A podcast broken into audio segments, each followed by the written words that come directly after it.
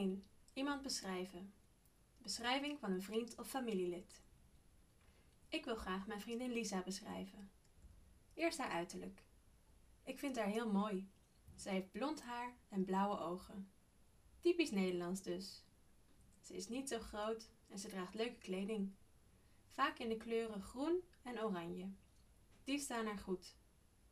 Meestal heeft ze gymschoenen aan, maar ze is soms heel elegant in open hakschoenen. Dan haar innerlijk.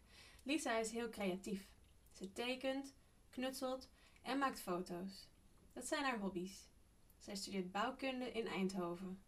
Later wil ze graag architect worden. Ze is heel slim. Lisa werkt als receptioniste bij een kunstencentrum voor studenten. Dat vindt ze leuk en ze verdient er geld mee. Lisa is ook heel lief en daarom heeft zij veel vrienden. En daar ben ik er een van. Ze heeft ook een vriend. Die heet Kees. Ze zijn al drie jaar samen. S'avonds gaat Lisa vaak iets doen. Ze gaat vaak naar de film of gewoon wat drinken in een café. Vaak geeft zij een feest, bijvoorbeeld voor haar verjaardag. Ze is ook heel grappig. We hebben heel veel lol samen. Samen met onze andere vrienden en vriendinnen spreken we eens in de maand af om iets leuks te doen. Dat is altijd heel gezellig.